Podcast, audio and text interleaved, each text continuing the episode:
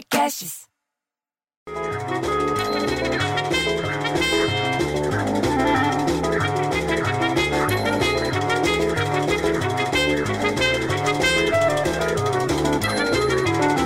bicho, vou jogar longe esse negócio fica tocando essa música. Pô, o tempo inteiro, bicho, você querendo se concentrar para falar as notícias, fica tum, tum, tum na cabeça da gente. Já não chega a quarentena, ainda tem que aguentar essa música que fica enlouquecendo a gente. Ah, pelo menos eu tava vendo que a Selic está a 2,25%, poupança vai passar a render 1,58% ao ano e 0,3% ao mês. Você entendeu? Quer dizer que, mesmo com rendimento menor, rendimento da poupança ainda supera o de muito fundo de renda fixa. Você sabia disso? Aliás, falando em poupança, sabe a dona Lavínia que tem o um pudo com a poupança gordinha? Então, ela disse que num banco sul-africano, lá na África do Sul, vão ter que substituir 12 milhões de cartões de crédito. 12 milhões de cartões que perderam a chave mestra no sistema digital.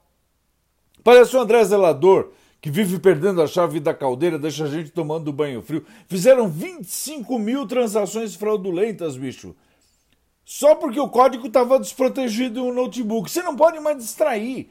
Tem que ficar prestando atenção. Vão ter que substituir 12 milhões de cartões para os clientes, bicho. Ah, pelo amor de Deus. Aí me vem o Petinati no Face para falar que o Lima Duarte. Você sabe quem que é o Lima Duarte?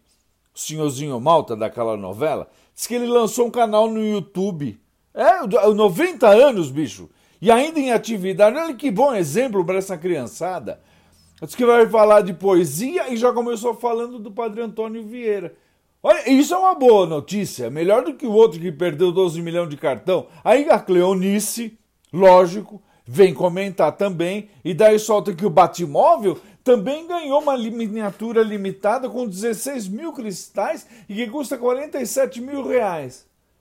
Tá louca ela? O que, que tem a ver com o Lima Duarte? Ah, é porque o Batman tem 80 anos. Ué, vai entender o que ela quer dizer com isso. Aí a Cleonice reclama de que estão chamando ela de cloroquina, coitada. As criançadas não perdoa. Aliás, falando em cloroquina, falando em criançada, diz que os brasileiros criaram um aplicativo sobre o coronavírus, tudo jovem, e venceram um torneio lá na NASA. Era tudo amigo, tudo jovenzinho e participaram do desafio que aconteceu no fim de maio agora, no maio, maio passado. Em 48 horas, eles analisaram o impacto que o tal do coronavírus tem no mundo todo. E aí eles criaram o tal do aplicativo que classifica as coisas de acordo com o risco. Qual hospital tem maior risco de contaminação, por exemplo? São espertos eles. A MB para isolina, você entendeu que não tem nada para fazer porque está dentro de casa. Falando lá do Rio de Janeiro, você entendeu que eu tenho que mandar um relatório porque tem que mandar antes das 11, aí ela não sei o quê, porque o relatório. E ela não explica qual o relatório que é para mandar, ela não me explicou. Como é, como é, que você vai resolver? Eu, eu fico tão puto, bicho, que eu prefiro dar filho viado que o filho chefe. Ah, vai. Ah lá, e volta essa musiquinha, bicho. Eu não aguento mais essa musiquinha. Eu tenho vontade de pegar esse negócio e atirar longe. Mas não tem como atirar. E agora os cachorros latindo. Ah, pelo amor de Deus, eu vou embora daqui. Esse podcast foi editado por Rafael Sales e Júlia Fávero.